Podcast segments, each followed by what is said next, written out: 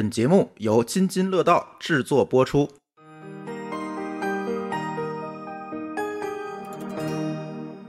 各位听友，大家好，这是一期乱炖啊。这个国庆之后啊，我们恢复录音的乱炖，嗯，歇的时间有点长，对，这次我反正是歇了快一个月，对，但是呢，发现也没出啥事儿啊，所以我也就没着急录。那话怎么说？这个世界如此的安静，对，世界非常安静啊，呃，但是还是出了一点事儿了，我们大概去聊一聊吧。啊，第一个就是呃，苹果发布会，嗯，谁熬夜看了？嗯，我想想，我看了一遍，但是是在一边干活一边看的，然后第二天早上看了，因为我以为第二天要录，后来发现没什么，后来发现没有什么单独要录的，就没着急。基本上都是之前爆料里边都有，只有一个就是那个数据模式，嗯。就那叫什么智能数据模式是之前没人说了，，OK，就是它会跟跟你的流量去给你接四 G 或五 G，嗯，对。嗯，苹果发布会自从疫情改成视频版，我就没有新鲜感了。啊，就是他还掐着点儿去播，我觉得特没劲，因为以前是现场的嘛，啊，对跟看春晚似的。。对，但你说如果那春晚变成个电视剧，你还会那个点儿去看吗？就是录播跟点播就是假直播啊。对，录播点播，呃，今天跟我一块儿录音的还有一位我们的老朋友小排，哎，大家好。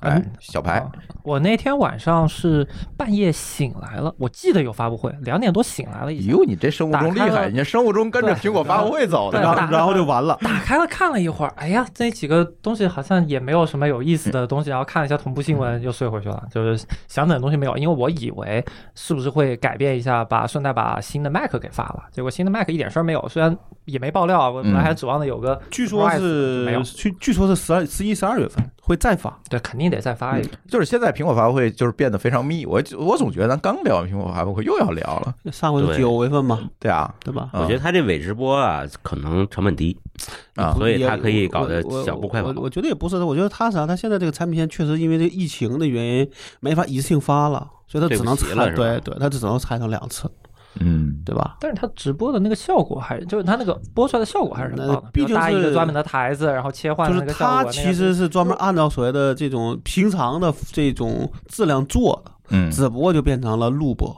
嗯，对啊，就先录好，甚至他们说都提前两三个月录好，那你想，那里边很多东西就都保保不了密了。对最神奇的是为什么哦四个平台又都没播？对我也想问这个问，题。其实这未解之谜，已经第二次了 啊第二次了，就是都又是预告了一遍，然后没播，不，问题是说你第一次如果真不让播，就不播了就完了嘛，就别再提了嘛。对，然后就啊又，然后我记得是谁就问了，说这次还能真的直播了吗？最后发现还得去官网和 YouTube 看。对，我觉得其实苹果如果把视视频文件提前给到他们，嗯，可能就行了。对。就大家配合起来伪直播嘛，肯定苹果不给，有可能，对，这个风格问题，然后他就会有审核呀对。或者延迟的这种风险。他就让他就让你去转发那个源，嗯，对吧？嗯？那这个就很难啊。但是你说苹果也不会说在他自直播里突然来个什么反党反社会，对他肯定都是训练过了，对吧？都是啊。都是演练好的，对你做他绝对不会得罪任何一个可能的市场啊！对，尤其是尤其是政府啊，对啊，所以我总觉得这个事儿特别政府也不会因为他是苹果，我就我我就不审了，对我就区别对不走待流程了。万一呢？万一呢？就是走流程还是要走的嘛。但是问题是在，两次啊，对。两次都不播了，你对怎么说？但这这个事儿核心问题是在于直播本来也不需要审啊，你什么时候见老罗直播要审的？嗯，但是逻辑上来说，境外直播你是要有延时，或者有就是10秒有15秒的就有什么延时电是啊，现在都有啊，都有啊，哔哩哔哩这这些平台都有延迟我觉得这，最大问题是他第一次这样了，第二次还这样。对，这你就不知道为啥。，特别奇怪。那到了第三次，可能会有更多人问说为什么？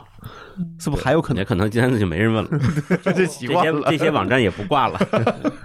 没有，我觉得第三次他一定还会挂，然后又不播又不好播。赌一块钱。嗯，嗯那我倒觉得这回这个产品从网上讲，就至少说你原来只能叫传言，嗯，这回变成实锤了，嗯就就是这样，就是这些东西，就这些价格，发布日期也是这个样子的。然后现在其实从我们就是变成了常规发布，就也没有什么惊喜期待了啊。就没意思了，感觉嗯。原来那个最后一锤子还还什么 One More One More Thing 之类的。多久没有了？啊，对，好多年没有库克上台之后一直就没有了，对。对吧？一直就没有。呃，应该是有过一次我印象当中是有过一次记，得是什么。那可能是乔老爷给他留下来的，不是不是，是后来后来去年前年，反正是有一次，但是发那个东西，也没什么惊喜是吧？对，就是你一下都忘了，你说有什么惊喜？但确实记得有过一次，是有过一次，是是有过一次，那那个只能叫惊喜了，对对对对对。本来应该也是个惊喜。所以说一下 iPhone 十二，你们谁会换？我我们俩啊，我要去看一下 mini，对他要去体验一下，他才会换嗯。嗯，我应该是会换，因为我现在用的是十 x S Max，对啊就是隔代。上上代，隔代隔代。嗯。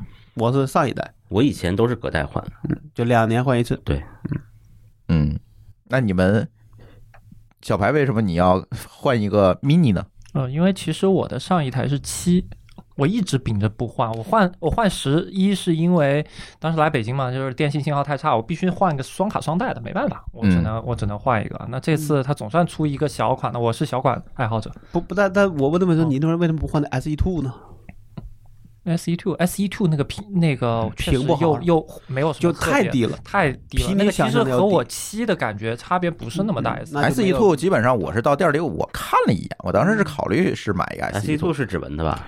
对是啊对指纹啊，那就没什么和意思。七基本的对对太老手感是完全不是，有的人喜欢指纹，你是指纹，你就如果你给你选指纹和面容，你选哪个？指纹。你看他是啊真的吗他是指纹的，我用了面容以后，我觉得回不去了。我也我也因为我们家小孩用的是七，你问题是你戴着口罩还想用面容？我就输密码了。那指纹多方便，对啊，指纹多快，方便。指纹基本上我拿出来的过程中就已经解了。对啊，我没那，主要我的是那个这个会那会变，有时候你就刷不了。啊，那就你手指指纹比较浅，对，就是嗯我就不我就不喜欢用那个。我原来在公司刷卡，就是有时候就经常但是但是正常情况下，咱不说戴口罩这种异常啊，正常情况下面容基本是无感的，但指纹你是要有意识的去搞一下。我不知道为什么我的 iPhone 一直有一个问题，就是我戴眼镜和不戴眼镜一直会有差。就是如果一段时间戴眼镜它识别的出来，我摘了眼镜它就识别不出来，很讨厌。哎，他不是号称你我我我给你个解决方案，你换个眼镜，哎，对，有可能行。你换我这无边的就没事儿了。可能还是眼镜，可能让他觉得你跟那个戴眼镜不戴眼镜会有大区别。但他那个就是一个不断学习和识别的嘛。就戴口罩，我记得疫情期间，我二月份我我差不多过年开始戴，我不是年初二、年初三就开始上班了嘛。嗯那到一个月以后，我戴着口罩就能认出来，但是他只认一款口罩，换一款口罩就不行。对，那就是因为差别大了啊，它就是差别大了，对吧？但我倒觉得现在这个，我记得那天跟谁聊天就说，就觉得这个他现在出了几款，四呃四款，四款，对吧？现在可能就把这个属于小屏就变成一个嗯每年发了，对，就变成了一个低端款。对，那个以后啊可能就没有 S E 图了，就没有 S E I 呃呃没有 S E 的这个系列了。对我还说一下，上次我想买 SE 的时候，我到店里我拿起的这 SE 我就放下了，就是实在是太小了，就是因为为咱已经没有，已经过去那个时代了，你再回到那个小特小屏那个时代，你真的是不行的那天我把我那个四 S 还拿出来打玩了一下，啊！像玩具一样了，是吧？对我自己的体会就是，当年我怎么用过来的那对，不是，还因为没有因为没有对比，啊？对所以就没有伤害，对吧？我我的感觉就是这东西跟那个苹果手表差不多，啊，对，就特别小嘛，四寸屏三三三点五的，三点对三点五三点五的，嗯因为它那个屏差不多跟我这个 x S Max 啊横过来哎哎，三分之一，对对对，差不多。三分之一啊，你想想，而且那时候边框大，屏幕小，对对吧？嗯，对，所以这次迷你的屏是多大？六点一没有吧？啊，不不不，五点几，5.4吧五点几，五点啊几，五点几。对，所以还是大一点的。所以我其实也想去店里去看，而且我觉得这这个还有一点就是说它的重量减轻了。幺三三一，百三三克。，对，就是很多时候我这个手机对于我的压力是重量，嗯，我倒没觉，我这两两百二十六克我也用的挺好的，你可能是习惯了不大吗？你不对得？你说我拿了吗？小拇指都弯了，尤其看，尤其对小拇指垫在那下面，不是，主要是晚上我刷抖音睡着了会砸鼻子。确实是我还是希望有一个轻一点的、足够用的手机。看起来这个迷你还很好，但是我还是不希望换 iPhone 是吧？我还是希望安卓党里面出一款这个手机。嗯，但是总的来看，如果比如说舒淇她想换一个手机，那可能会让她去看一下这个 mini。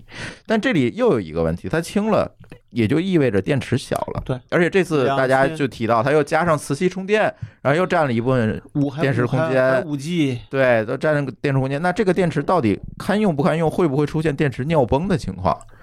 呃，按照它的那个标的那个应该是不会，但是你知道是不是算是理论值，你不知道。共享充电宝利好，对。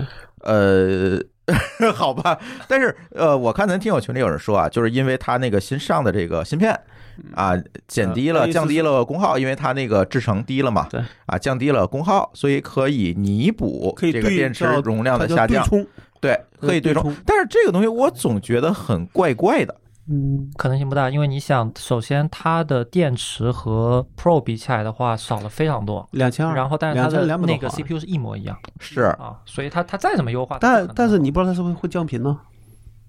他们就就说 iPhone 跟 iPad 那个 A 四四都是 A 四四的吧？但 iPad 那个好像主频就高，或者说它持续能够以全频跑的时间要长。嗯，你就是说就有点像四 G 五 G 切换那感觉，啊，对，就是就是它的意它变得动态了对，它的意思就是它那东西本来也是个动态调，那可能对于 iPad 你这种电池一定没问题，它就给你多，比如说你真的需要它就给你多跑，对吧？才会降频。但对 iPhone 这种说，它可能就是说，哎，一开始给你全屏跑，但是嗯可能就持续时间会短，就所谓的英特尔那个睿频技术是一样的。也就是说，我拿着手机待机，我可能能用两天，嗯，然后打了十分钟王者荣耀没电了，也倒不一定会那么急吧，但是我觉得就是我也担心，你像我这个是三千九百毫安嘛，我现在觉得嗯这个这个电池基本上是够我用的，哦，对吧？但现在这个新款的就变成三千六百毫安，那这个还只差三百毫安啊，嗯对吧？嗯但是呢，我看它标它标称的说是好像跟这个现在这一代是差不多的，就没有太大区别，可能几几乎一样，或者是在它那理论值上少一个小时，嗯，等等评测吧，就是说现在所有的还是等评测里面都没有没有嗯 mini 的评测，都是都是十十二。对但是这一波嘛，因为下那个到下个月才能去卖迷你和这个这个最高型号，对吧？而且也看 App 的优化吧。就比如说我们家小孩用的那个七，他装了一个百度的那个 App，就是叫手摆，嗯那一打开搜一会儿就烫手，嗯，这电池蹭蹭不。知道百度在后面干什么，对，就也许它优化的不好，单纯就费 CPU。对可能可研究出我什么都没干，这不是更更要命吗？这个 这还不如你干点啥呢？后悔了，后悔了。对，所以就我在想，这个这个手机是不是会有可能变成电脑似的？就是你的应用场景其实没大变化，嗯只不过因为这些应用程序越来越浪费，对，就是它它现在很奢侈嘛，所以它嗯。不用管你优化这些 CPU 啊什么的，嗯。然后就被迫推着这个硬件还在升级，然后它就越来越浪费。其实你发现你干的事儿跟可能跟两年前没什么区别。嗯。对啊，嗯。就这个所谓的很多现在说五叫五 G 无用论，其实是也是跟这个相关，嗯嗯对吧？大家都觉得你说这四 G 五 G 其实没啥本质区别，对啊，那天我说呀，我们现在用五 G 的目的就是为了回到去年的网速，对，因为四四 G 被降频了。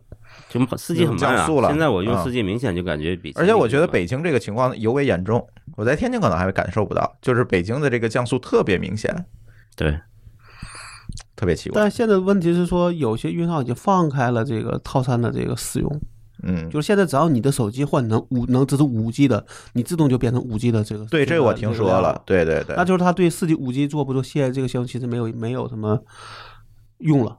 原原来原来是要鼓励你去变这个五 G 套套餐，对对吧那？现在可能发现这这招没用，大家都是先不换就不换嗯，对吧？你能拿我怎么办？嗯，然后为了完为了完成任务，得自动换吧。对对对，可能会有这个问题，嗯，对吧？那就是你给它降频，就或者叫降速的意义就没那么大了，对，对吧？对，反而所以我觉得现在四 G 其实不不一定是主动降速，就是因为上游水管不够粗。那这个你不好说，你不好说。你们五 G 都蹭蹭上来了，我这没有没有，没有这个从我们的能看到数据效果，因为现在电信在专专门做那种可能用嗯那种叫独立组网的网络，啊，那从我们能看到那个就是这个 IP，我就明确知道这个是给五 G 手机用用的，它里边看到的那那个 G 盘那个坐标就非常少，就是用的人很少。对，还是很少。就现在你虽然说可能咱们现在能买的手机都是这个这是五 G 的了，对吧？但是可能那些稍微偏一点，比如说广西啊那些地方，可能对于他来说还没到这这一波换机器呢，对吧？可能还要再等一年。看看这气球再吹的什么多大吧。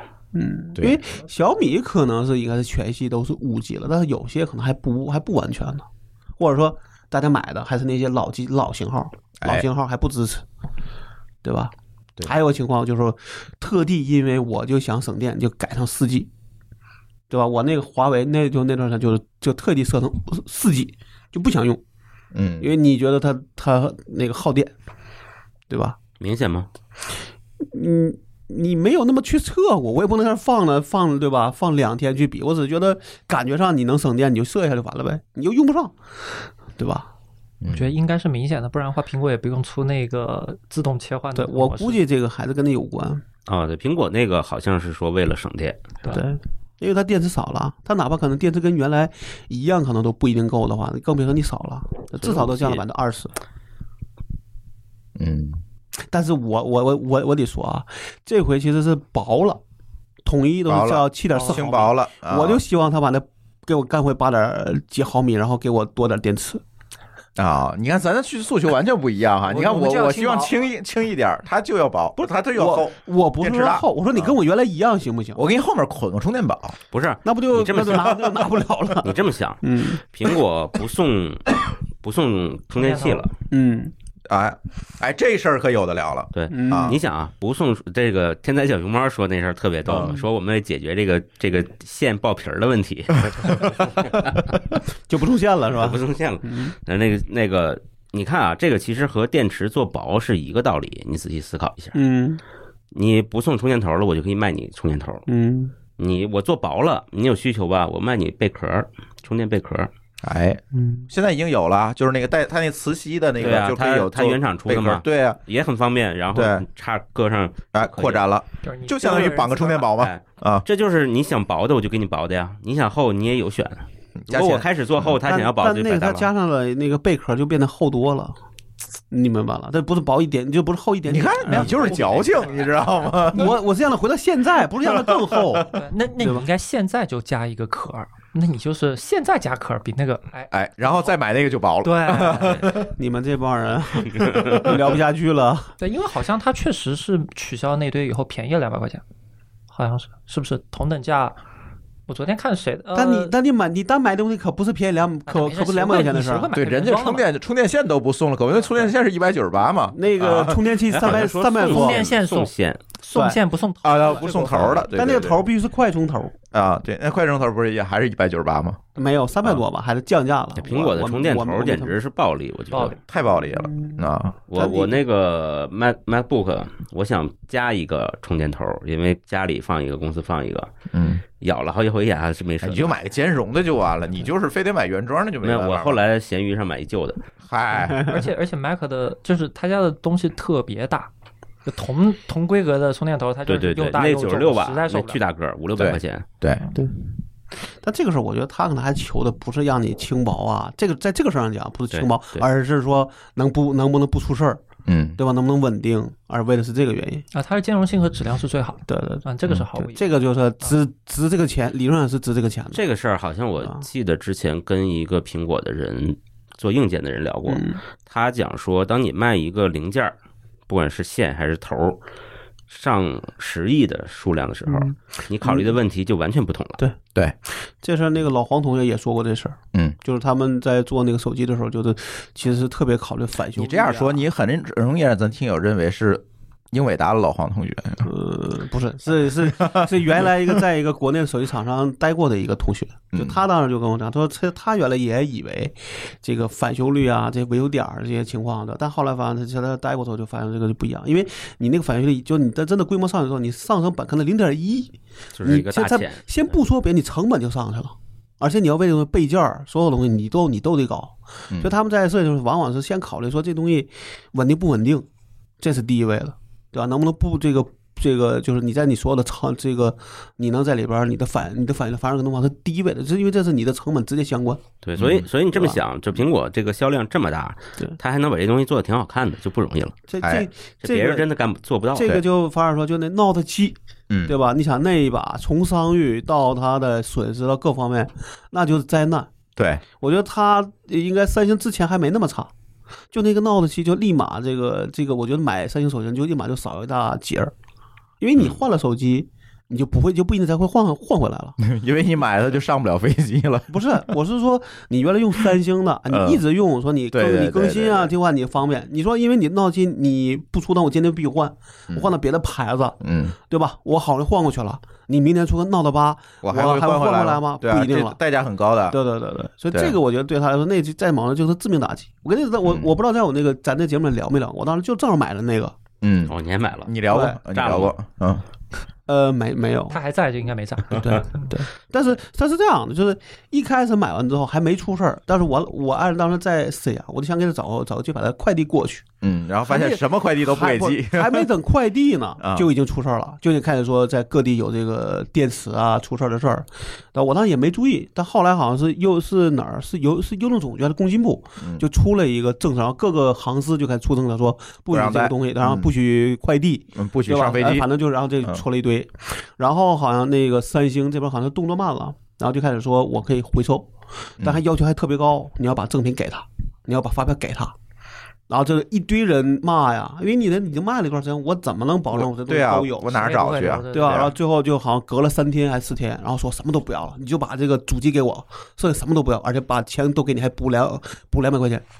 就他那时候就已经急了，就知道这时候再闹，这就完蛋了对，对他生意一定是更大的影响。就是嗯不是反而说你那人配这个配件的钱啊，那些钱那不重要的，就你赶赶紧给我拿拿回来就完了。嗯对那当时我这这算是亲历，对吧？嗯那对苹果来来说，本来如果说现在它现在这个这个地位就很微妙，再出点什么质量问问题，那你说是不是雪上加霜？嗯，所以还是保险为主吧。我嗯我也觉得，在从你用的角度上，你你买原厂，你的目的也是为了这东西稳定，不会出问题，对不对？嗯对吧？对你你你你你说你你一万块钱机器都买了，你非得便宜买个三十块钱的充电头，因为这个充电头把这个机器烧了，你何苦呢？对，所以你看，它不会出那种噱头里的什么一百二十瓦更大的瓦，也不会出那超薄超小，不不不对吧？那个我觉得它的考虑可能还是为了电池的这个健康考虑的，不是因为它对，它就是。平衡嘛。对，因为那个嗯东西就是你看我跟这个很明显，这期到现在可能正好一一年，我现在健康度已经百分之八十九了，嗯就一年下来百分之八十九。我觉得啊，我我我要提一个相反的观点啊，我我是觉得你们把这件事情太在这个帮苹果去找理由，不是这这个是你用它的理由。替苹果的不精进找理由。那我这个小米儿天天六十瓦充电，我用了两年，它也电池也没崩啊。不是，你要想说，就是就是，如果你你你就你这么说吧，刚才如果严格上讲说的，比如说这个 iPhone 不送这个那叫什么耳机是不对的，因为法国必须送，它的有个强制要求嗯是必须送的，嗯这可能只有法国的这个市场里是例外，必须要送耳机。嗯嗯那你会发现说你在考虑全球市场市场的时候就会更累。嗯对吧？咱就像举个例子说，你这个东西想卖给北极，北京人种，那你这就更难了，对吧？那你的你的市场大小跟那个孩子不一样了，嗯，对吧？哎，苹果反正我是觉得，当然这次发布会还发其他的东西了，比如说像像什么那个 HomePod 音箱 mini 啊，Home HomePod mini，然后但是这个东西对于我一个不用苹果产品的人来讲，其实意义就不大了。那个没有想法，对没有任何吸引力了。对对对我们都小爱同学，嗯对，我我不要说，我又想了一会儿，我我那天直播的时候，他他装了，对他装了。那天直播的时候，我说了一句那个什么同学，然后不仅我们家所有的那个什么同学响了，然后听听友听直播的人 家里的也全响了。哎，那下回你要可以试一下 DDoS，你给他下个命令，对，就你在你的就喊小爱博客里同学，面喊小爱同学让他干件事儿。嗯，哎，小爱同学设个明天早上六点钟的闹钟，你播出去试试。我我得骂死，让人全给我取关了。然后就公安就该上门了，是吧？呃，反正我是觉得吧，这次发布会还是十二，而且十二呢，我我觉得啊，就是，呃，现在其实还没有上市，对吧？呃，二十三号二十嗯后天，对，还没有上市。但是呢，我们最近在此之前就看见了好多这个测评，嗯，那个是叫什么？官方，应应该是官方的吧？对官方给的测评对，这测评挺然后有意思要然后这个测评蛮有要意思的求啊同一时间发布，要求同一时间发布嗯啊，可能还是提前一点，还不是说发售那天。八点。就是昨对天，昨天八点昨天八点晚上八啊点。说是给了四天时间，嗯，然后统一大家这个同一个点儿给你们手手机，嗯然后呢在同一个点儿发，这个在硬件领域很正常，对吧？对就那个显卡也是这样，NDA 什么的，嗯对。对对对，显卡也是这样。苹果是没干过这事儿。苹果这是第一次嗯，啊，苹果这是第一次，我不知道他为什么要这么干，它很奇怪。前都是所谓的嗯叫自费评测是吧？就你得自己去买机器，然后自己评测，自己发。都是发售以后再评。都是发售，啊那就是哪怕是给你机器，也是发售之后的事儿。他这次等于是提前给了，但是我觉得他是为了弥补什么，就是没有现场发布会这件事情。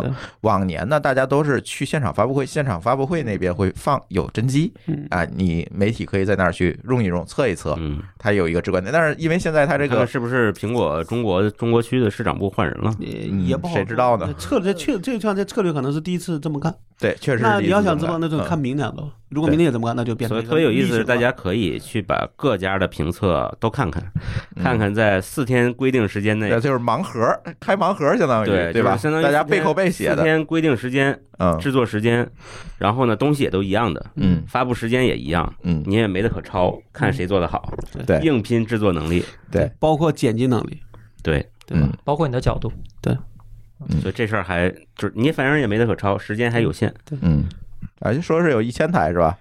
呃，对，嗯一嗯，千台，那还蛮多的，我觉得。一千台，你等于就算不一定是一千个媒体，嗯它可能一个一家可能好几个有好几台。对那也最多两台了。嗯，我觉得也最多两台。对，所以这次评测也蛮好玩的。但是这次发布会我，我我是觉得，反正就算是一个常规发布吧，也没有特别多的惊喜。嗯说实话，就是多了一个五 G，然后呢，可能在五 G 上有一些创新，说智能那个调度、调度啊带，有个啊调度网络这个啊磁吸，对，有个磁吸充电反正啊剩下的应该就是那些对摄像有摄影摄像有爱有需求的人摄像头改进了改进。但我我我就看了完全完全无感。我的摄像头，我那些我在群里，我这是我这摄像头就是扫二维码用的。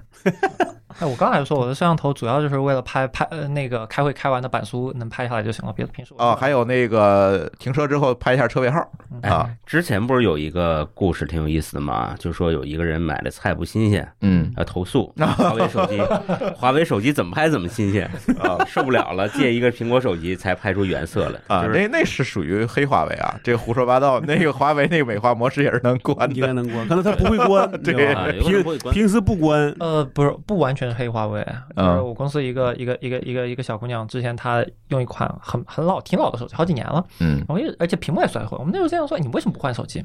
她跟我们说了很久，她说我对手机没有，有一天终于去换了一个，回来用了不到一天就拿回去退了。我说为什么拿回去退？她说新出的这一款怎么拍，它自带那个美颜就是和原来的不一样。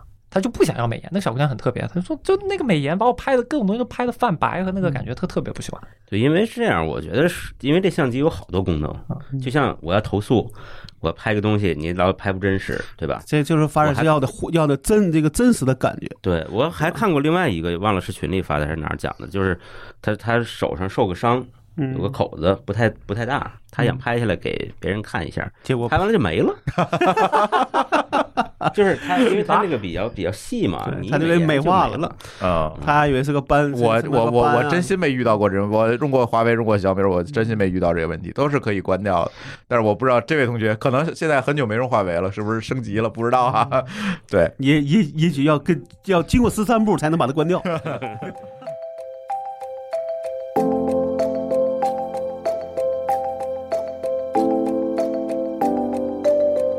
聊完苹果，可以聊聊接下来可能这个发布时间非常微妙啊，正好赶上马上就要双十一了嗯啊。呃，然后昨天呢，呃，天猫在这个它的网站上去做了啊双十一的首发预热啊。嗯做的首发预热是什么呢？就是他找了很多的这个呃直播嗯啊，呃，在美妆领域啊，十二个单品在淘宝直播一小时的时候过亿。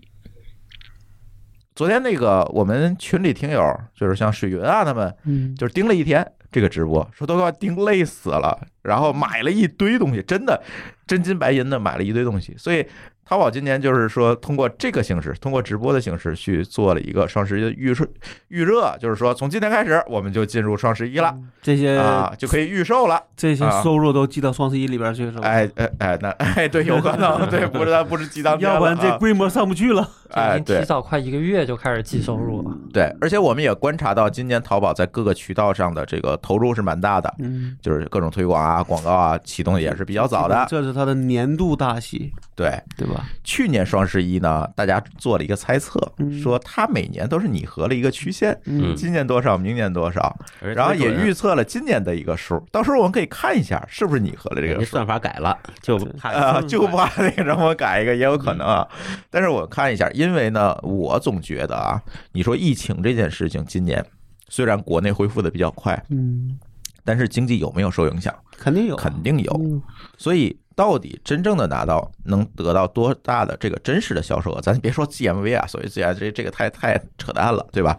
咱就是说最终成交额，咱能有多少？这个事儿真不好说。我觉得这也是他提他提前的哎，这也是他提前做的一个准备，因为他可能也担心那一天，比如说不如去年怎么办？对那很难看。对，这事儿就圆不上了。但是我总觉得，是不是也可以理解啊？他真真上不了这个。真上不去，那就真上不去。不是，我觉得这样啊，就是双十一这种，其实它是一个大型的打折促销活动。嗯，就你别管是不是它到那提前涨价这种事儿，它本质上还是个打折促销活动。对，但是打折促销活动不一定在经济下行的时候会变差，嗯嗯，因为大家穷了，嗯平时该买的我就等等等到双十一再买。哎，比如我，对嗯，就是这这就好比就像不是有一说法说经济变差的时候，电影会卖卖卖的更多多嘛是因对因为为我没有贵的东西，贵的消费你消费不起了。对嗯只有电影票理论上讲是所有这些消费里最便宜的。嗯对视频会员，对，所，以我们说的是以前，对，所以 所以我觉得双十一可能也会这样，所以很难讲它会上升还是。但我倒觉得嗯你从他的行为上讲，应该是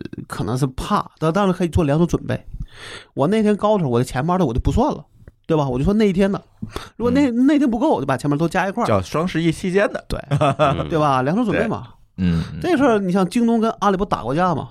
嗯对吧京东一直是双十一期间嘛，就从对啊十一月一号开始算嘛。对啊，对吧？而且我是觉得是什么呢？就是刚才某个老师说，我可能会等着打折买东西，嗯但是不可避免的就是有一些非必需品，我可能就不买了。嗯我可能打折我也不买，对我就是缺钱，对对，对吧？而且还会有一个变量，就是你可能有必需品，你也会去拼多多买了。嗯，哎，对这个是真真正的降级了。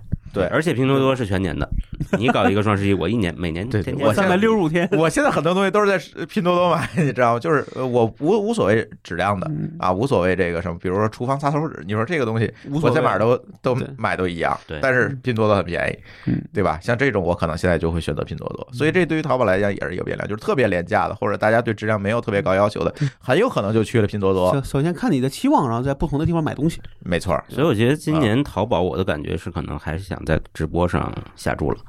哎，但我倒觉得直播这事儿，你如果量没有那么大，你能带动多大的销售额，也其实挺难说的。嗯嗯，关键还有直播退货率不是一直相对高吗？呃，对，因为都是冲动消，其实相对来说都是冲动退货率这个事儿，你不直播也是有退货率的。对其实这个事情就不用放里头不是确实一直特别如果他只说 GMV，那无所谓，，GMV 无所谓。对吧？嗯那就退去吧。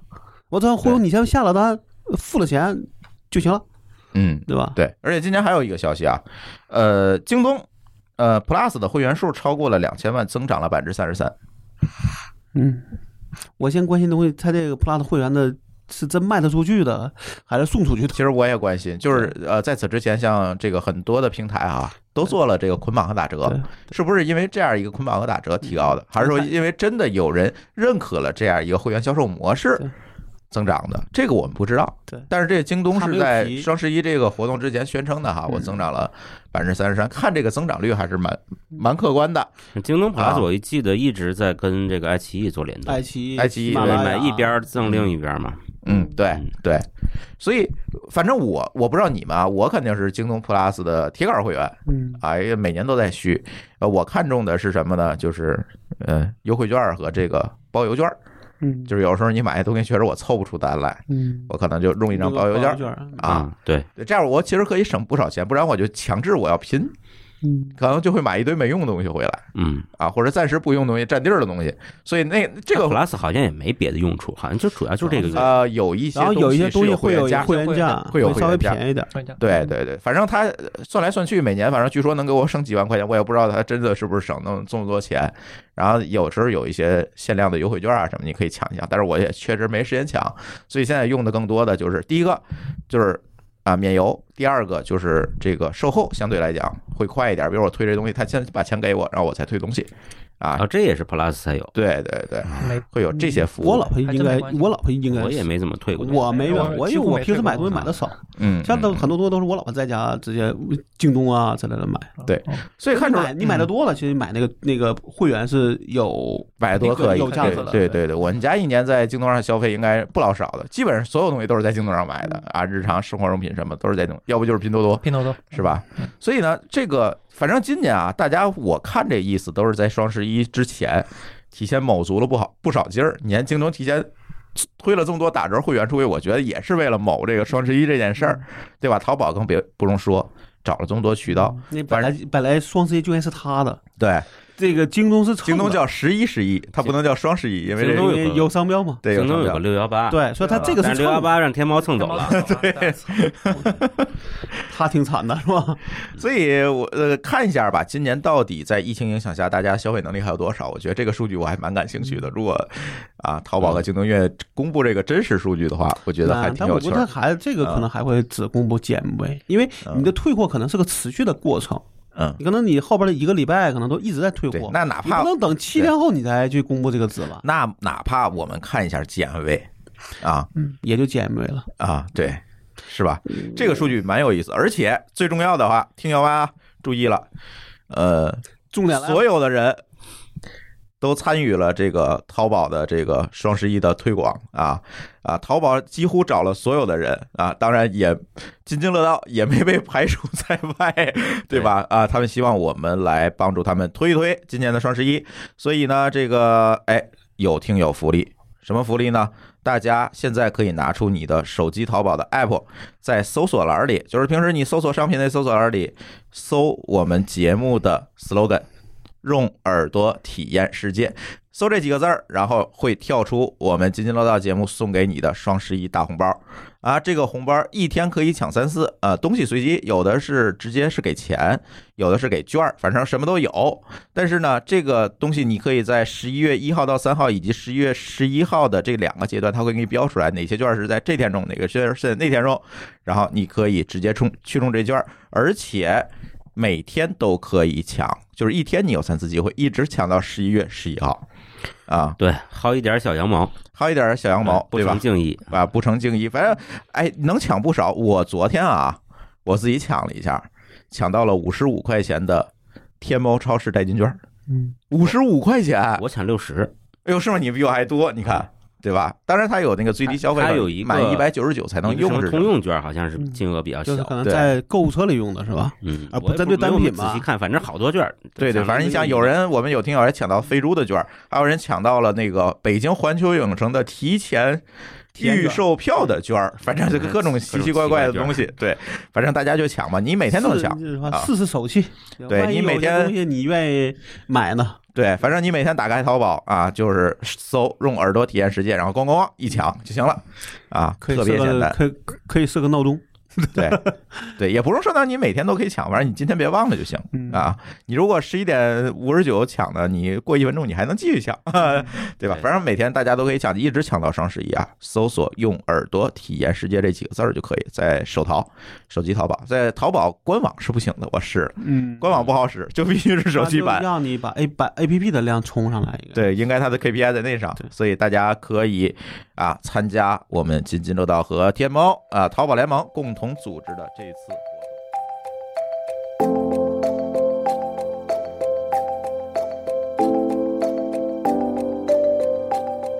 前段时间啊，这个呃，有媒体发了一篇文章，说是是不是互联网把老人抛弃了？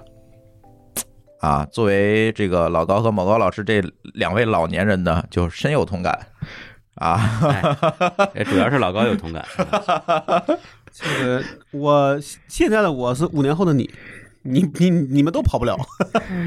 我觉得其实咱们这代人还好，甚至我父母那一代人也还好，嗯，但是比他们大半代那些人确实是有点惨。这可能是七八十岁的人，对就，你像我父母那一代，他们现在用手机也很溜。呃朋友圈还整天转各种谣言呢，对吧？啊，对对对，但是更老一批人，你看咱们这次疫情就能感觉到好，看好多新闻嘛，嗯，他没有手机或者用的是老的功能机，嗯就什么健康宝啊之类的都没有、啊，也都没法用啊。这个新闻就从这个上引出来的嘛。对对他每个地方都要求你刷健康宝，他说我没手机，我怎么刷？对，然后有些地方就给了个专用通道，嗯，对吧？多少岁往上的人没有健康宝的，你可以怎么怎么样了，是吧？嗯嗯，这就算这也就有人就这觉得是一个对老年人的一个关怀。对那有些地方就属于就硬性执执行，你没有我就不让你过，我不管你什么原因，嗯嗯，对？吧？其实这件事儿你看起来是老年人的问题啊，但可能还不是老年这人，严格上讲是社会的问题，只是因为这个疫情加剧了。他确实有一些人，这些人呢信息化程度不高，嗯。他可能在在这儿表现为老年人，嗯，但可能比如说一些偏远山村的年轻人可能也也是这样，对。所以他还是一个信息鸿沟对鸿沟的问题。嗯嗯，只不过因为疫情要求大家都要在一个水平线上了，原来你无所谓嘛。对，现在疫情里面用手机去刷这个扫那个，就变成了一个必须的，你出门的一个门槛儿。这个时候它就出问题了。以前呢无所谓，反正我不用这个，或者我交现金，对吧？我不用手机，那个时候都没问题。可能往往都是因为钱的问题。对，现在就变成了个身份的一个识别的识别问题，所以这个时候就有很多人突然发现，就是很多人在沟里了。对对，对，这个就出问题了。而且不仅是这样，就是即便是在疫情之前，其实我们也发现了很多问题，包括这篇文章提到的，就是我我我爸妈加上这个舒淇家里的老人，就都是这个问题。现在不会挂号了，嗯。嗯，我不知道怎么看病了。网上抢号都抢完了，嗯，啊，也不是抢完了，他就根本就不会挂，就没那个流程变了，因为现在票号你都要预约，嗯对吧？天津可能还好，不存在抢的，但是最起码你要在这个公众号里，呃公众号或者 app 上嗯，你要去做一个预约，你到那儿我记得北京的医院好像是会留一些现场的。物理的号，很少，天津也留，但是很少。嗯就你可能稍微去晚点就没有了。对，你就得盯着点儿去，对才行。而且最关键的是，它挂号它也不是窗口，它窗口也很少对，它也是在机器上。嗯，照相那就是一大号手机，就它还是不会用主。要的问题是说你你你，如果你折腾了半天去了，发现没有号了，多难啊！嗯所以他其实还在逼着你去提前挂号，对对对吧？对，所以呢，在这里呢，哎，因为老年人吧，你你看啊，出门这可能是疫情期间才才发现的，但是去医院对于他们来讲是一个高频的行为，因为可能就挂个号、开个药啊，这个对吧？病是是已经是这个病的这个有很多病了，对，但对吧？这件事我们不知道是不是各个城市的城市管理思路和城市本身的服务会不一样。就刚刚其实讲到，呃，比如说扫码，说小马和去各个地方景点要预约什么的。嗯我我来北京一年嘛，对吧？嗯我很明显的感觉，其实北京会管的比较过一点，就他很多事情执行的会更死更严，就没有没有没有什么弹性，没有例外。没有没有例外，没有弹性。包括你刚刚说医院，其实我来北京我还没去过医院，我没感觉。但是在上海，你至少是说，就算他是我家旁边的医院，我不敢说所有的，那个全是那种自动柜台，它旁边一定有一个人，就专门负责给那些老人给你啊，或者说不是有一些志愿者去在那儿帮呃忙，不是志愿者，是就医院的人是护士医院是护士，护士护士，他有专门的人在做。然后包括嗯。其实像这次，呃，当然这次其实讲抛弃老年人也有一些谣言啊，比如说什么说哪个老人从哪儿走到了哪儿，就是因为那个买不了火车票什么的，啊那个后来不是也证明是谣言嘛，嗯对吧？就是那那个有点过了，对，那个有点过，但是确实是预定这件事儿，我得说，我我妈前呃前两周就专门亲身体验嗯啊，就是难得，哎呀，有一天她有空呢，跑北京哪个博物馆去，到了那门口，人家说不行，你你就算网上买了票，但是你在另外一个地方没有订，你在这儿今天也不能进，白跑一趟。然后哇，两个小时过去，白跑一趟再回来，气得半死。嗯对啊，我他还算是也能用手机，各种微信也用得溜，拼多多也会买的人，嗯他依然会受到很多限制。他觉这得那个规则太多了。这个这个这个对，而且每个地方规则不一样，这个地方得插一句，这个其实在矛盾，就就变成说，你在去矛盾，你得先去熟读规则了，你得先知道，得仔细看说他到底是个什么规矩，你才敢去，对对吧？说这个是个问题，这不是关于老年人问题。就你比如说，可能对于我的我我的潜意识，我要去公园，我干嘛要预要预约呢？我今天开车就去，而且我也买票，我到门口买票。对对，但是你会发现有时候他说你不预约，你你就你票都不能卖给你。我们这个这次啊，我们这次十一的时候做了一个直播，就是我和舒淇去故宫参观的这个直播，大家可能在 B 站上都看到了。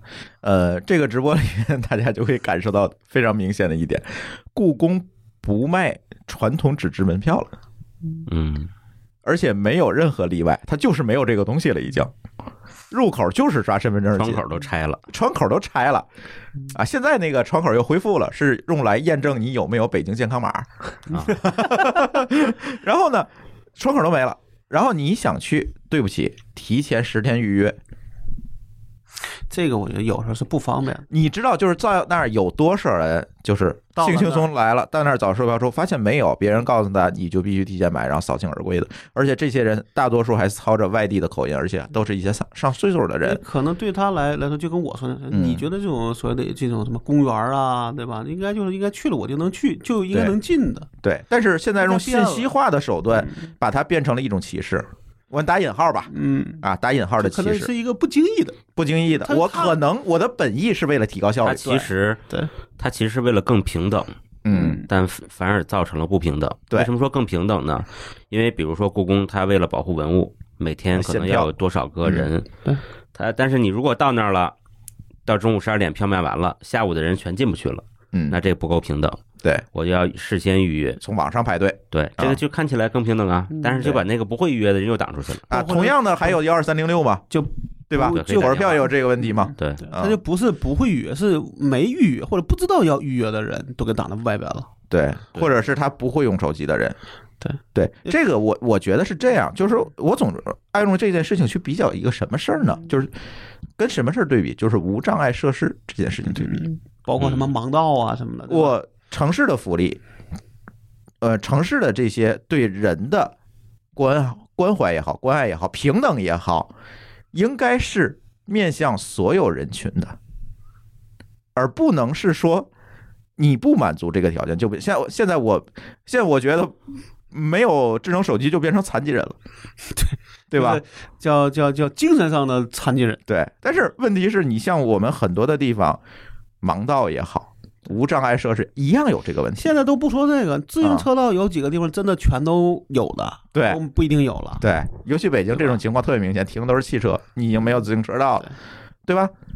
这种东西，我觉得将来可能会把那个没有智能机或者没有因为种种原因用不了智能机的人，也归到那个无障碍的那个人群里面才对。嗯，你得为他们提供一个降级方案，对，就是说有这其实确实是发达程度的一个，这是发达程度的一个体现，就是对不对？你你能往就看一些少数群体，对对吧？你要看那个少数群体有没有被照顾到，而不是看大面上的绝大多数人的怎么样。嗯，往往你考考察一个国家、一个城市的文明程度，可能我更多的是看那个阳光照不到的角落。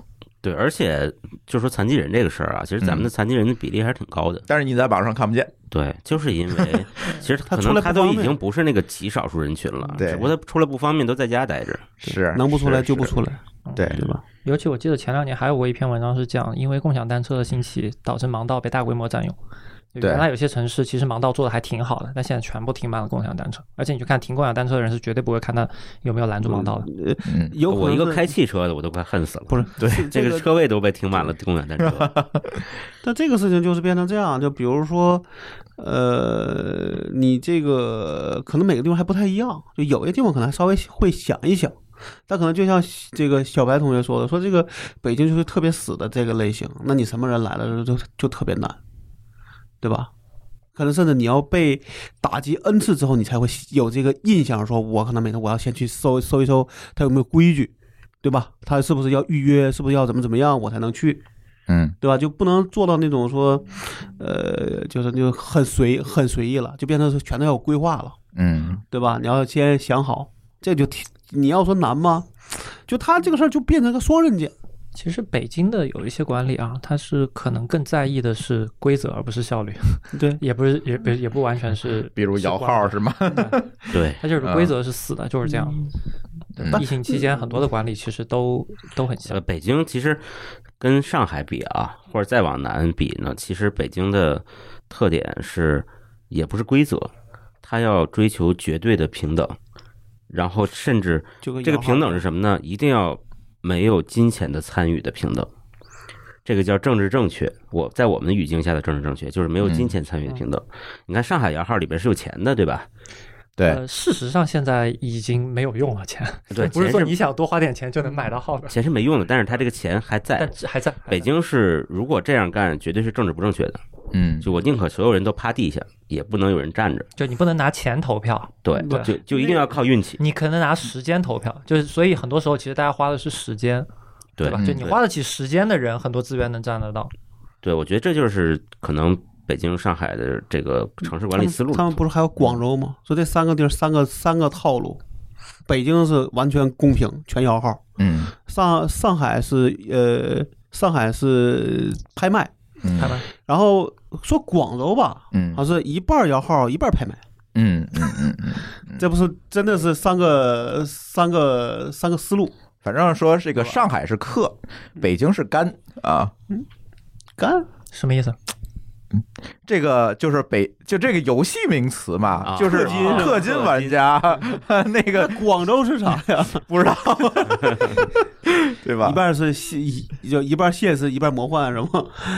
反正我是觉得无障碍这一块儿呢，先先不说这个我们说的这个鸿沟问题，就是说现在问题就是在于大家都默认每一个人都有智能手机啊，默认每一个人都是这个信息化时代当中的一员，这件事情本来就是有问题的，大家会意识到吗？这里边都不说别的，你说你真的现在为什么大家电量焦焦虑，嗯，跟那个有关系啊？因为你要是手机没电了，什么都干什么都干不了，对吧？对对，这个也很难。对，那先不说别的，光你说因为这个，比如说咱说的不好听，你手机丢了，你现在都去都寸步难行。对，有哪个地方会考会考虑手机丢了的情况，考虑不到，对吧？嗯，咱先不说他能不能证明，但至少就是说你没考虑吧，对啊，对吧？只要只要你没有，那就过不去，对不起，嗯，对？吧？硬邦我现在邦的停车场都出不去，现金对啊不收。嗯啊，对，现在原来是不许那个不收那个只收现金，现在变成了现金不收嗯啊而且其实现在还有一种更特殊的照顾不到的人群，就你会发现你现在真的碰到乞丐，你想打赏都没有钱。嗯，没有，现在乞丐都有二维码，你就说啊，那你得问他，你有二维码吗？就大家可以是那是真的，就是他乞讨的。但有的情况下，我上次在我们家那边就看到一个，一就是算拾荒的人吧，嗯就真的还挺可怜的。但是，我操，我身上就真的摸一遍，嗯我发现没有东西能给他，而且当然北京的便利店也没那么多，对要不然的话我就想说，哎，往前多少啊去买点对对东西买点东西给他北啊京这个没有没有那么多呃，，这方面北京并不宜居啊，呃，是就是，但这比上海是本来前几年好很多，本来就不宜居很多了，已经已经多了很多便利店了。嗯，一四年那时候来的时候，我真觉得北京的便利店真找不着，就每个小区里面有几个那个。那现在好像是比那时候好很多了，对吧？就还有一些超市，但是有时候它不是二十四小时的，对对吧？就是那我们如果定义一种便利，应该都是以以以至少以以以比如十八个小时营业为主的才行，对吧？对，便利店其实是很解焦虑的一个东西，因为你知道很多东西家里没有了，随时二十四小时你下楼去买一个对，十五分钟能回来。对，这在北京是不太可能的事情，嗯，对，但但好像京东能搞能搞定一一一个小时，是吧？它有那那也是白天嘛，就是白如果说天你你晚上任何时间点，你到那个点你要去吃东西嗯，就是就是就是我在北京住的时候，我在东坝住嘛那阵儿，然后如果晚上我找不着有一个东西我急需，我想买，我找便利店，我可能要开车，我查过啊，我要开出去大概十三公里，是最近的便利店。然后如果我说找一个美团外卖帮我去找，嗯然后你会发现所有服务区内可用的便利店没有，嗯这是蛮大的一个问题。当然，便利店这个话题，咱曾经在那个咱其他的节目里聊过，为什么北京便利店少，为什么上海多？当然有很多很多的原因，但是总体来讲，我总觉得从一个适合生活的一个角度，确实还不够，有一点不太方便，嗯，对吧？嗯，这回头可以单开一个吐槽北京的节目，这个我要参与。只能说说俩小时。对对对对，北京可以吐槽的事儿太多了，但是都是因为人口规模大，然后城市规模也大造成的。在原则上这样这样才好开便利店才对啊。嗯，但是他又把路修得很宽，所以便利店总能只能做一半街的生意，或者只能做一个小区的就就不够了。对，再加上北京没有把服务设施做起来之前，他就先把房价做上去了，嗯，所以他就很难 低成本的去干这件事儿，所以就出了这个问题啊。那那其实还是没考虑这个问题。就是城市建设和这个规划就完全没有考虑到配套服务的问题，这个确实挺烦的，嗯，对吧？咱在节目里无数聊到，就是北北边的这几个院啊啊，这个这个院那个观呐嗯，哎，你看吧，嗯哎，你进去就全是楼，没有别的，没有别的，他不知道当时规划是怎么它想的。它它里边它就算有嗯一些什么那个店啊，也不到二十小时的，对，也达到了，比如说十二点，也最多到一点也就该关门了，对，对吧？是啊？所以嗨，不提这个问题了。这个反正我是觉得这是信息平等，或者是让没有办法信息化的人也平等的享受这个社会所有的福利嗯，和设施。这件事情变得现在变得尤为重要了。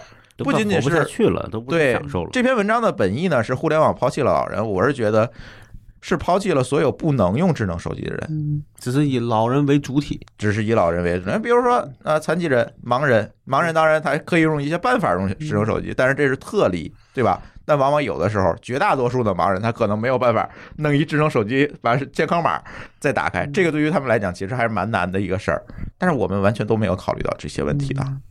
那有它有的时候因为你这个速度，你的往前走的速度太快了，想不了那么全面。没错儿，这个很多人就说，我们的社会、我们的科技发展的太快了，我们是不是要要停下来等一等？没有跟上的一些人，但是我们会发现，在最近的这三四年间，我们在不停的往前跑，然后不停的落下一些人。对，但是 那不一定你哪天就被落下了，对，对吧？我们焦虑的是哪天我们会不会被落下，对吗？关爱这个，或者是说照顾这个弱势群体啊，其实不能靠市场化的手段，对，嗯因为这是政府该干的事儿嘛。对这个啊事儿肯定是要靠立法，对，所以其实不用说啊，你说这个叫什么？那叫什么？这个 iPhone 上那叫什么模式？talk back 呃，就就类似这种给这种啊助手助手呃辅助辅助对就这种其实可能我不知道，像安卓上面做的是不是也有，但那是原生安卓有，呃，魔改的不一定哎，有。对，魔改就是我想说的，呃，就是除了锤子可能还有，因为锤子原来咱的当卖点做过。呃，小米儿有，我可以保证，华为不知道。嗯，没没试过啊很多很多 app 没有真的适配好，对没用。是 app 你是要做特殊开发，把标签加进去的，它才能用这个无障碍的功能读。不出来，对吧？对，读不出来，这就是问题。当然，现在很多企业也慢慢的，这叫企业社会责任哈嗯，这个他慢慢也在做这件事情。说的，光自我光靠自我，没错，这不能是靠你自己干，这个东西是要靠立法的，对，就用立法去兜这个底才行。嗯，但现在我跟你说，我觉得现在就是咱现在就是因为跑得太快，落的功课太多了。嗯，我现在至少知道说，可能是真的像比如什么工信部啊、网信办在干什么事儿呢？面向隐私这事儿在天天折腾，对，天天折腾觉得这个。隐私这事儿嗯很重要，所以就天天在在折在折腾。我们对知道呢，因为我们做的应用不是有同行吗？嗯，那天突然跟。那个同行聊聊天儿，他说他们现在就被怎么说，就不能叫盯上，就是是被作为一个重点的对象去，监管，哎，对，也不算监管，就是你有问题，我要找你要给我整改。而且包括什么下架呀，对吧？各种方他都会有。然后我就问他说：“你们现在这个下载量没那么大呀？”他说：“以我们的历史下载量大呀，嗨，这是历史累包袱，你知道吧？对，他看，因为他看总量，嗯，你嗯总量大，他也觉得你这个可能会有，如果你有问题，他也会要去，呃，怎么说，就会变成重点的一个、一个一个东西。其实监管部门还是在做事儿，只不过事儿太多了。就事儿就是落下的事儿太多了，你得一个一个的去补。现在这这事儿，这是你我有点发言权啊。前段时间刚被下架过，啊哎，对对对对对，咱就不说是什么了哈，呃呃，很有名的啊，但我但我确实有一个感觉，就是嗯这两年我当我因为因因为这件事情，所以我去跟什么工信部啊、信通院啊，嗯然后包括他们的跟实验室啊，都都有真真正的接触以后，我确实一个感觉，现在他们的水平进步非常快。啊，对嗯对，非常非常快。就是前些年我会觉得，哎呀，那那些标准啊，包括等保啊，那些标准实在是太落后了。嗯但是你现在去跟他们聊，包括他们的意识，他跟你聊很多的话题，他会说啊，我们到底是一个什么治理思路？他甚至那天跟我讲说，苹果要取消那个 IDFA 那件事情，它背后可能是什么什么什么考量？嗯，嗯我当时是很震惊的，我觉得以是因为以前我认为一个政府机构里面的这他不会想这事儿是吧？这个我我得先打断一下啊，那些所谓的那些标准，往往都是有很多公司参与的，他们只是作为一个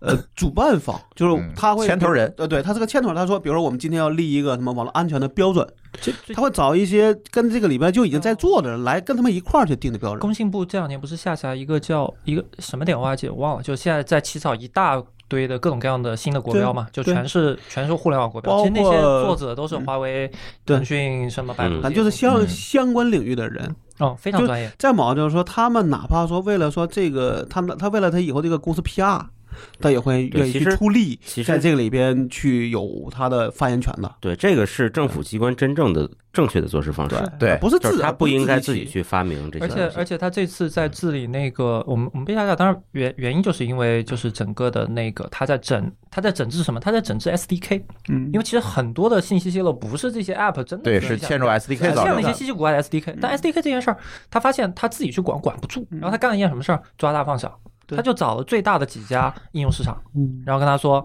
全部拿过来，把历史下载量的大的都给我来一一遍，根本不看历史下载量，他是全量跑最低，他是全量跑，全量跑完了以后，他只管大的，甚至他他我后来发现是什么？他只在大的上下架。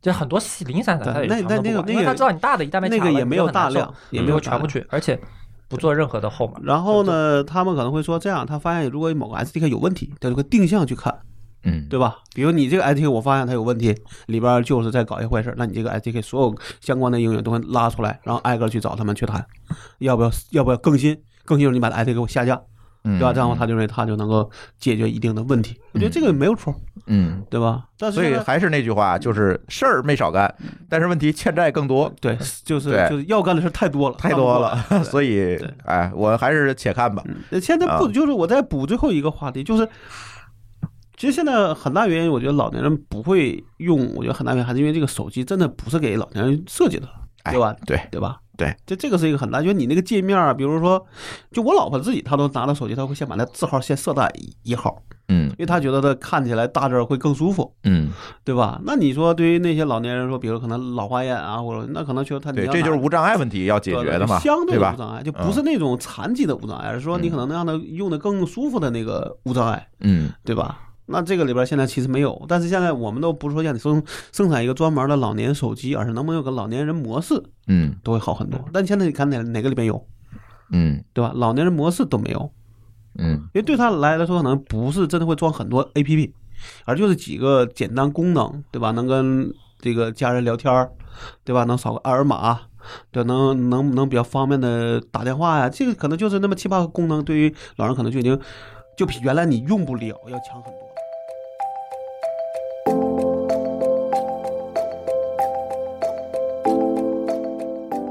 有一个报告出来了，最近呃说中国的这个网络视听用户规模突破了九亿，九亿啊！中国网民才多少亿啊？九点四，啊，对吧？所以几乎每个人都在消费这个网络视频的产视听的产品啊，而且最关键的是，短视频市场规模同比增长百分之一百七十八点八。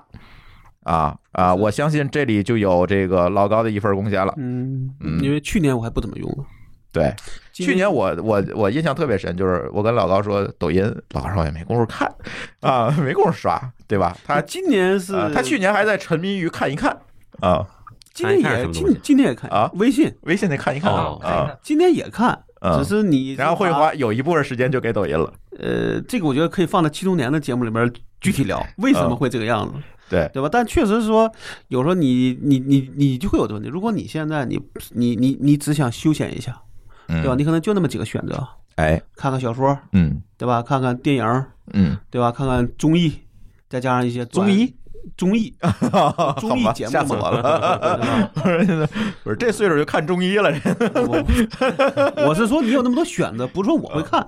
嗯那包括呢，可能就是短视频这种相对来说，可能一个可能比如说几十秒到几分钟的到头了，对吧？那可能对于你就这么多选择。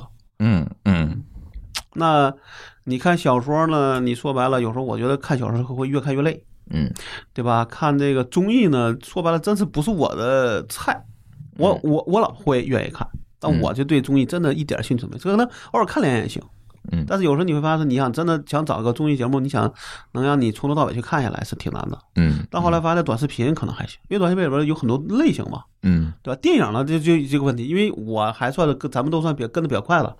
你也你你现在你看电影就只能翻里原来的老电影看吧，对吧？有时候你也不想看，嗯，那只有这里边说，比如说你可能有个什么，主要是最近没啥电影，比如说更新说太慢，主要比如说 新鲜事儿，对吧嗯？这是属于新闻类的。嗯然后呢，有一些搞笑的，这属于这种逗逼啊，对吧？各种各样的，反正各种不管什么原因，他造他他搞出来，包括一些呃奇这种奇葩的事儿。嗯，还有呢，就是属于故这种知识和故事类的，嗯对吧？比如说那叫什么来着？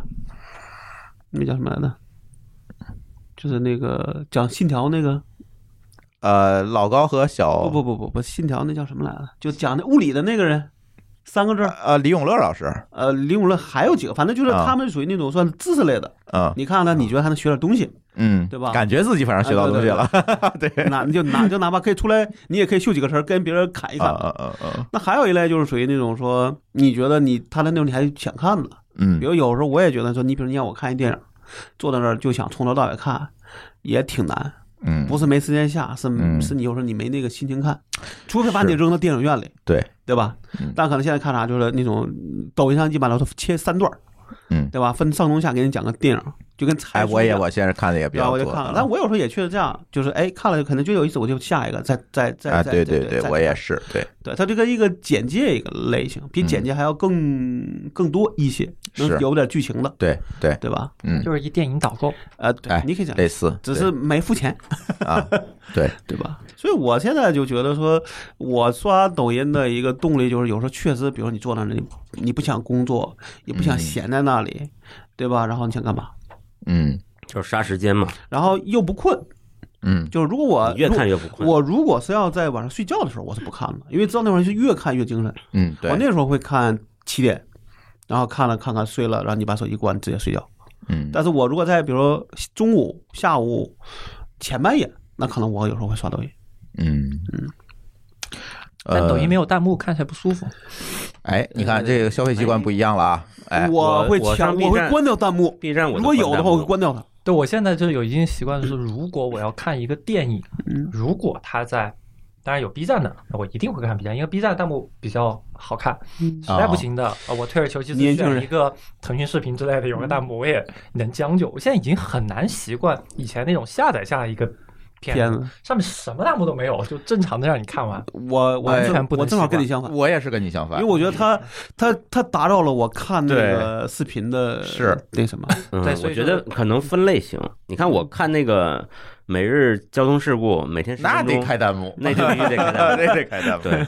对。但是我如果看一个长的、相对长一点的视频，或者稍微需要你你思考的，对对，我可能就不会开弹幕我觉得。是就是但是思考类的没有多少人没有发，，这是个这是个习惯问题，嗯。就是说你看惯了以后，就是就我们经常讲说，你不开弹幕，觉得你只看了一半儿，嗯，就是你有很多那个亮点、奇怪的点和一些奇怪的知识，他嗯他又不打出来，我真不知道。那那个我我会看了以后，哎，停下来，弹幕才是本体嘛。哎，对，然后说啊，刚才那个点好精彩，赶快倒回去几秒钟看看，哦，原来这个地方还埋了这么一个小彩蛋，那个地方有这么一个知识点，或者停下来，哦，有个关键词，我再去搜搜，原来这么回事儿，不然看不懂。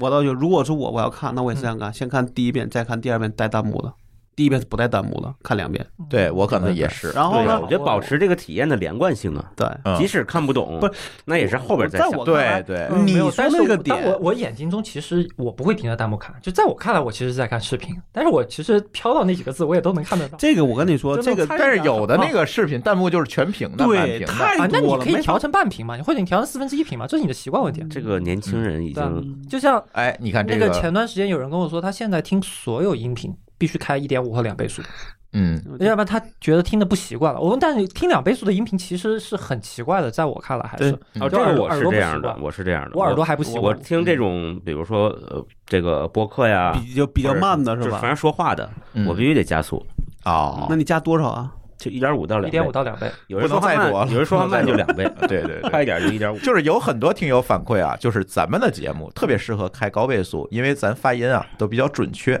但是有的节目那个就不行主持人口音重一点，那就那就没法听不懂了是吧？对，就听不懂了。所以咱的节目比较适合的。呃，但是呢，其实我我我其实已经也聊过这个事儿，就是我呢不太建议大家听我们节目的时候开倍速。对对，因为你要因为你要思考，对你要思考，然后你要跟着我的思路走，然后我可能停顿下来有一些梗儿，这个时候你可能就错过了。对啊，反正我那天我试了一下，我开个嗯一点五我都很难受。对，有的就是这样因为我觉啊得我就需要那个慢慢的，就是或者不叫慢慢，就是正常的情况跟我讲，我才有时间去思考。嗯，我要开快了，我就根本就没有时间，就真的是在听了。对。而我最近的习惯啊，我不知道某高老师啊，我可以先再接着老高说一下我最近的习惯。我最近的习惯是什么呢？我最近在大量的去看 B 站的视频，啊，这个就叫长视频内容吧。嗯除了刷抖音啊，抖音我可能睡前刷两下，可能也不看。我觉得抖音越来越这个我要睡前刷这一晚上肯定睡不着。哦，那我那我自制力可能还可以，然后我刷两下，我我大概看一下。其实抖音现在，我是觉得就是内容同质化，其实也是蛮严重的，对吧？也有可能是我训练的不好啊，这可能也赖我。但是新账号是吗？对，但是我更愿意去看一个，比如说十分钟到十五分钟的长视频。啊，这个长视频我可能会看，呃，我订阅了几个号，对吧？比如说什么，呃，IC 实验室，啊啊，这个什么这个，当然那个有很多了，就是什么 IC 实验室这个讲那个财经科技的，是吧？啊，猫猫眼看世界啊，这个你说 B 站 B 站，然后这个看看李永乐老师啊李永乐李永乐回形针儿啊是吧？对对，等等这些，我可能这是一大类，就是我可能会他说的希望你能学到的东西。我觉得我学到的东西，但是其实是扯淡这件事，我也知道是扯淡但，是我可以用这个东西来杀我的时间说你确实有一些点能讲到你心里，他你也能记得住。啊。对，对是有的时候哦，我长一下去，这就跟听播客一样。你说我总不觉得说我们录这个播客是想让大家学到什么东西，不是，这不这就是这不是课程，听着玩儿，能长个见识就挺更好好啊。你觉得你学到什么呢？那我觉得超出我的预期了，对对吧？其实它是一个陪伴性的东西。比听音乐要强，因为因为你学不到东西。对，这个是一类，还有一类呢，就是一些这个啊、个人这个气息非常浓的这个 UP 主，什么石音啊，石音的老公拉克斯，然后这个什么呃米奇沃克斯啊啊什么 Big 东东完全没啊听过，。你看你们都没有听过，我最近都没看过。对 这些我看的还蛮多，他们粉丝量非常大，对吧？我看，但是他就是非常个人化的表达。哎，我觉得我可能看到别人思考问题不同的这个角度和方式，也挺好玩。我就看看别人怎么想事情。你还看那个、嗯那个叫什么来着？我连我是郭杰瑞我都看啊。郭杰瑞我也看，那个那个叫什么将士 vlog 那是谁来的？叫呃呃，那个将士 vlog 是那个抖音上的吧？对啊，啊，对，那个将总嘛，对对啊对，东北人将在洛杉矶啊因为他老给我推，啊，对，将总。然后还还有什么？反正就是类似于这种，就是个人气息比较浓的，我可能会看一看。其实就这种，但是这几种呢，基本就占用了，就可以每天占用了我吃早餐的时间了。对，我基本上一边吃早餐一边打开 B 站啊看一遍。因为他们也基本上属于叫定期产出型，对对吧？一周可能至少有那么一期。对对那你想，你你你就每天刷，你关注足够多，一定有很多的能看。对，而且你再看看一些他给你推的，嗯那你就基本上在一天的时间，你就可能刷四个小时，你都能刷完。嗯，而且呢，我是觉得。我消费这些内容之后，其实它占据了我一部分的时间是什么呢？我现在看剧集和影视的时间少了，就像你一样嗯，就是美剧啊、电影啊，我消费的时间明显变少了，因为我觉得我要两个小时目不转睛的去盯着它嗯，然后甚至我要去追它。不过这个我我个人倒觉得嗯说，其实我觉得对于美剧啊这种产内容，反而还是一些有内容的东西，你能够能不能够吸引你，这个才是问题。嗯我最近我那天我不知道你看吗？我在那我们群里说，我说我终于又看了个美剧，嗯，你知道我说的是哪个吗？我不知道，真相捕捉，嗯，我没没看，最近我真的很少看美剧。去年的剧，很少看美剧，就是我会发现，我消费这些长视频之后呢，我看这个长剧集啊等等时间明显变少。当然有感兴趣的啊，我会接着看，比如说舒淇同学，就是这个实习医生格雷，简直是 就是就着了魔了是吧？哎，就就这这十几年就追下来了。那那那肯定要继续追嘛，继续看嘛。反正都得看到这个地步啊，对，对对，你也不可能到现在就弃了，对吧？我还是正在期待他新的一季要不要聊聊新冠，嗯是吧？这个这些东西，它因为跟时事结合的非常紧密，也挺有意思的。但是除了这些一直在追的其他的新剧集，我觉得我是没有勇气尝试，因为太杀时间了，就是比那个十五分钟视频要杀时间的多。所以我现在宁愿选择说睡前刷抖音，起来看一看一眼 B 站上更新，好了。我这一天的这个闲白内容的输入差不多了，你就啊元气满满了。对对，我 我反正闲白内容输入我就差不多了，就满足了我一天这这这样一个需求。呃我看那个的一个原因，就是因为我在抖音上刷了一个那个，就是我说那三级的上下上中下的一个介绍。嗯，我想起来说这个好像还可以，我当时去年我也看到那个剧的介绍，只是当时忙就没嗯没看，没看就过去了。嗯嗯，那天突然刷到，哎，我说我要花钱，因为他说那剧也不长，就六集，嗯六个小时，我就那一天晚上我就说关机看他睡觉，嗯，但过去了。是但我觉得短视频导购的能力是真的强。哎，这个也是我们想聊的，就是今年整个你像淘宝这次启动也是从直播来起步，对吧？从这个视频的这个媒介来起步，包括这个短视频这个带货能力相当厉害，短视频的带货能力。对对这个抖音上很想买，对，抖音上有一个这个博主啊，UP 主叫醉额娘，我不知道你关注没？我知道我我对这是买，过卖酒的卖酒我买过，啊，对对对，他那个带货简直是太牛逼了，他那个带货我能力我我我得说啊，啊他那个其实关注量和更换都不高，是不高，但是他的转化率非常高。可能嗯因为我他妈买的东西是他买那个三只松鼠那个大超大礼包，嗯让他买的，啊，我们今年春节的时候也是有人送了我们一包，那个东西反正我觉得不太，就是大杂烩，哎，像大杂烩不太那什么，超怎么说，像感觉超实惠，对九十，九但里。边一半东西我都不想吃。对，我们看那个还在扔，还扔了一半呢。对，我我们家现在还有一半的，已经没人管了。那一半不不爱吃的就都都在那扔着。我每天但是那个产品设计有问题。我每天路过，我就想说，这是扔还是在里边翻翻呢？对我也是，现在还在那儿扔着，跟我们家猫粮放一块儿了。但但这种就很像网红食品，很适合拍照，很适合发朋友圈。对对对，因为看了确实怎么说很酷。对他拍出来，你就肯定很愿意买。所以他不是为了，它卖就不是卖给你吃的其。实他那个嗯我觉得是啥，在我看来那叫次传播那不这个，那个那个应该叫很多食品的试用装。嗯，你明白吧？就很多样，每样都给你一点你哪个吃的好了，你你你再去啊单买。对对对对对，所以他最后你发现他没有有单独卖的产品，有有有有有都有都有的。都有。对就这个事情，我倒觉得这个问题就是说，就我们还是回到那个话，就是说这个是一个原来咱们说那个电视购物的一个翻版，嗯，变成手机直播购物了。而且而且我现在发现一个规律啊，咱只是看抖音啊，抖音你记得以前在一年前，我们是会刷到很多广告，比如说卖大虾的嗯啊，卖酒的啊，刷到很多这种。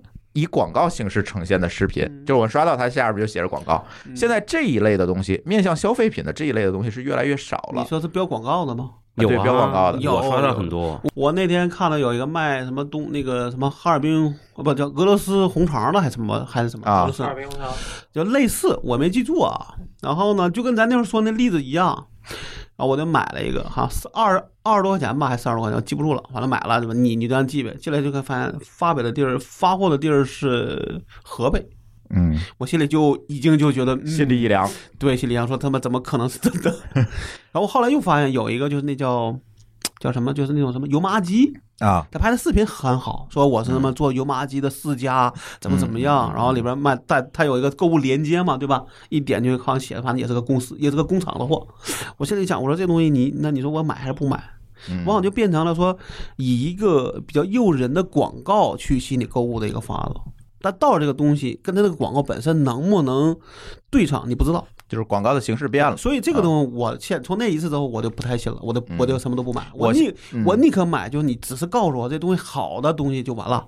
嗯对吧？而不要告诉我说这是以什么，呃，家庭作坊以以这种名义去卖我东西，我是不信了。嗯嗯嗯，抖音上前两年那个网红拖把，类似就那个拖大那个，虾不就这个类型吗？说我给你烤，然后怎么着？但是现在在啊，我在抖音上搜到这种东西，就遇到这种东西几率变小了。这这可能我们个人的这个训练的东西不一样啊，可能比如说你们下单多这种。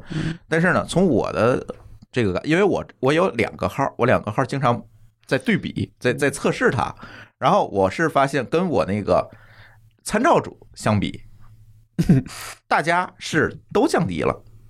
大家是都降低了，就是嗯我会发现，就是这种广告形式总量的什么提提升了，就是网红带货提升了，他去找主播啊，找博主去发一个关于我产品链接，然后他有一个小黄车，我点进去啊，这个我我觉得也可能是不是跟他的这个这个，因为至少那事儿是出是是是是闹出过风波嘛，对吧？。对对对，那我觉得可能是也是跟抖音对这个事儿就是不是这个要求加强了相关。或者跟听众的这个呃，就是观众的这个认知的改变也有关系。比如说，我更相信某一个 UP 主的推荐，而不是相信广告。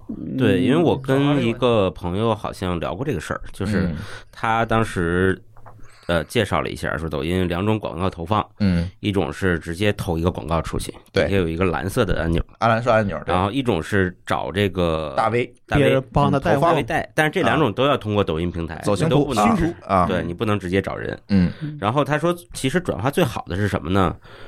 找大 V 带一个直播，嗯。或者是让他拍个视频，然后再把这个视频投成广告，啊，对就是底下还是还是有蓝色按钮，对但你发现上面是李佳琦在那儿买买办，啊，现在是也有这个是特别好对，就类似代言了呗，哎，对吧？对，类似代言，用一个嗯大家看着眼熟的脸来讲这个东西，对对作为广告在而且你还是投放，所以展示量要比他自己的那个还要大。对对，因为你看这个，因为我们不一定你看完一个视频你再滑，对吧？嗯，所以可能两三秒就要把你抓住，那还是有一张熟脸比较好使。嗯他讲故事这事儿要讲半天呢不。是我我在想说，我可能是这样想，就是你凡是标榜说以以什么手工生产啊这种东西，我就不信了，因为你最后发现可能最后都是工厂货。你不卖量，你不拿工厂，那怎么走量呢？对啊，嗯那我现在就说你你你我就宁可你告诉我这是工厂的货，然后再以什么样的标榜，我可能才会试试。嗯然后里边前一段时间出事儿就是那个牛肉酱，啊，对，很多说我一只牛只能出六十罐儿，嗯。然后就被有人打脸 说这头牛得多瘦，然后他他他们就有另外一个视频，就是说他买了一罐儿，在那边挑挑挑挑，最后最后发现就几粒儿是牛肉，剩下全是一些其他的东西。蜗牛，对啊，说那你说这种说你真的就你这种贩子以标榜说什么呃手就像就跟那小罐茶一样，哎，嗯，对吧？你买大狮子你就不信了。你，买过李子柒的东西吗？没有。没有，我也没买过，我经常看见，但是我在哪儿买他有淘宝店，哦，真对从来没有有去过。我看他自己他他自己做的螺蛳粉啊什么呃的，我买了一次，怎么样？呃坦率的说还可以，就是他确实卖的东西是他视频里做的，啊，他是但是但是一定不是他做的那份儿啊，嗯就是比如他今天视频做了一个牛肉酱，嗯然后他那边就会上架上架牛肉酱。就是牛肉酱，你看标签儿，李子柒就是什么文化传播公司授权某个厂生产的，那这个吧，你吃的还可以，嗯嗯，这个就是算运作的比较好，但是他又不像老高说的那种，就是说我就标榜手工做，他并不是，他只是我就做了一个制作过程嗯，我也没说你买的就是我做的呀，对吧？对对对，这种就算运作的比较好的，我觉得算是啊还算有良心，挺好这个品控做的也还行的。。对对对，但那个那个等于还有一个叫叫什么？是个卖是个是个四川人，嗯卖的一些什么也是这种川这些典型的川菜的东西。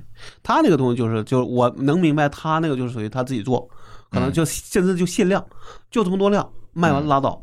嗯但是我我其实一一直是想买，但一直又不想买。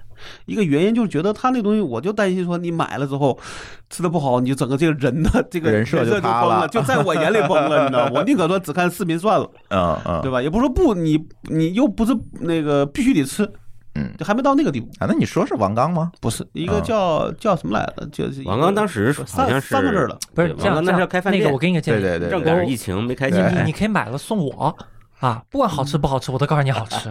以后你凡是看着想买的都送我。嗨，我可以不如我 我可以送我老婆，这个最实惠了，对吧？对，反正今年这个音视频市场确实比较大啊，这个增量比较大，包括咱博客今年也是有了一个百分之三倍的一个增长，对，大概就是因为大家的这个嗯因为疫情吧，对对大家这个生活方式各方面都在变，对，尤其声音又不太一样。你看博客这个声音呢，我们今年其实也接了好多广告，包括刚才播的那个淘宝的那个广告。恰饭。对吧？再说一遍啊，大家在手淘的客户端里搜索“用耳朵体验世界”啊，可以给到红包。也就是像类似于这种的，今年我们也接了很多单，但是我们明显感觉到，就是声音的这个媒介又有点不一样。不一样在于说，它不去，它不会去跟那些视频啊、图文等等那些既有的那些东西去抢时太间。多时间，啊，抢注意力，因为它是一个闭屏场景的应用，它也是唯一一个闭屏场景的应用。也就是说，我在我不方便看手机、陪或者伴性不或者不对想看手机，不想看手机的时候，我有一个听的，比如我做家务的时候、开车的时候对啊，这个甚至说这个工作的时候时候、摸鱼的时候，反正我我都可以听。我跟你说，我工作的时候还是愿意开个视频在那放的，而不是只听声。嗯嗯嗯嗯就我是听，我也是拿着那个屏幕开个浏览浏览器放，啊，呃，咱习惯不一样，我可能工作的时候就是听播客，对，因为我我我那主要是因为我方便啊，我想切啥我就可以切。嗯。但我主要是洗洗澡但你说我嗯。对，但你说我要是说只能听它，那我比如我想换成视频，我还得把它关了，嗯。也很麻烦。对，反正每个人习惯不一样，但是音频呢，反正它不会跟你的注意力，就是现在的那些东西，视频、抖音就是半听啊、嘛，B 站去抢时间。是个伴随性的。对，嗯所以呢，我们为什么一直是选这个播客这种形式？其实也是觉得我可能抢不过那些 UP 主们，对吧？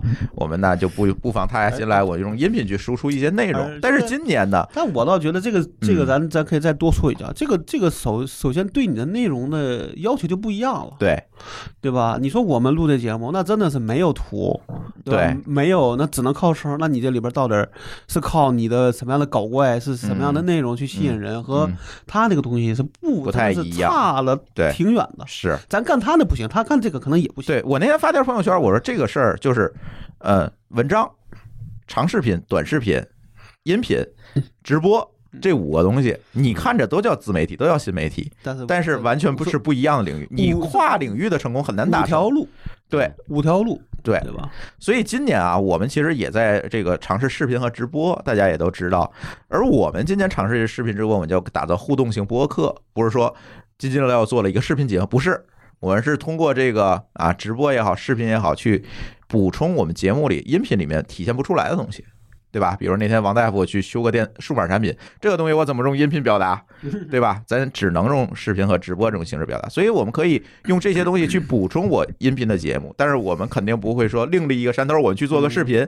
这个事儿对于我们来讲难度太大了太了。大意义，而且精力对顾不过来，精力是顾不过来的，所以大家如果想收听我们哎收看啊我们的这个视频的东西嗯，也可以去 B 站啊搜索“津津乐道播客”，关注我们的这个 B 站的账号，或者是从 YouTube 上也可以关注啊，也搜索“津津乐道播客这个我再查一个问题，嗯，那个拼多多有直播类的东西吗？有是吧？应该有吧？没关注。我没关注过啊，啊，应该是有，应该有啊，应该是有。这个在啊现在这个这个潮流下，它成标配了对，啊可能不成标配了不做。对那可插回刚才那个话题，就我想刚才特别想问，就一直没问，就是拼多多有会员服务了吗？没有，你觉得它会什么我印象中没有。嗯，但这个有点远，但我有点这个远啊觉得迟早拼多多现在连购物车还没有啊，是，他就能一次买一样东西。对对对嗯，啊。这是它应该是它设计这是真的它的调性啊。它现在有省钱月卡，啊，是吗？那也算是一个嗯了，啊我刚看了特意有。嗯那就只是呃以以以所谓的那就都有了。那淘宝八八啊、京东 Plus 和这个省钱月卡，那就都有了，大家嗯，对吧？也算是一个，它可以用这个去区隔这个用户的对，就可以在里面分层了，对，就可以分层。分层了。对对，嗯，反正今年有点意思，这音视频业务确实是有点意思。哎，我觉得这个话题啊，咱可以继续放在后面的节目当中聊啊。老高这个又七周年了。嗯，啊，好吧，上周呃上次六周年历历在目，然后刚过完六周年的就疫情了，然后呢 就七周年了，跟我没关系，疫疫情跟我没关系。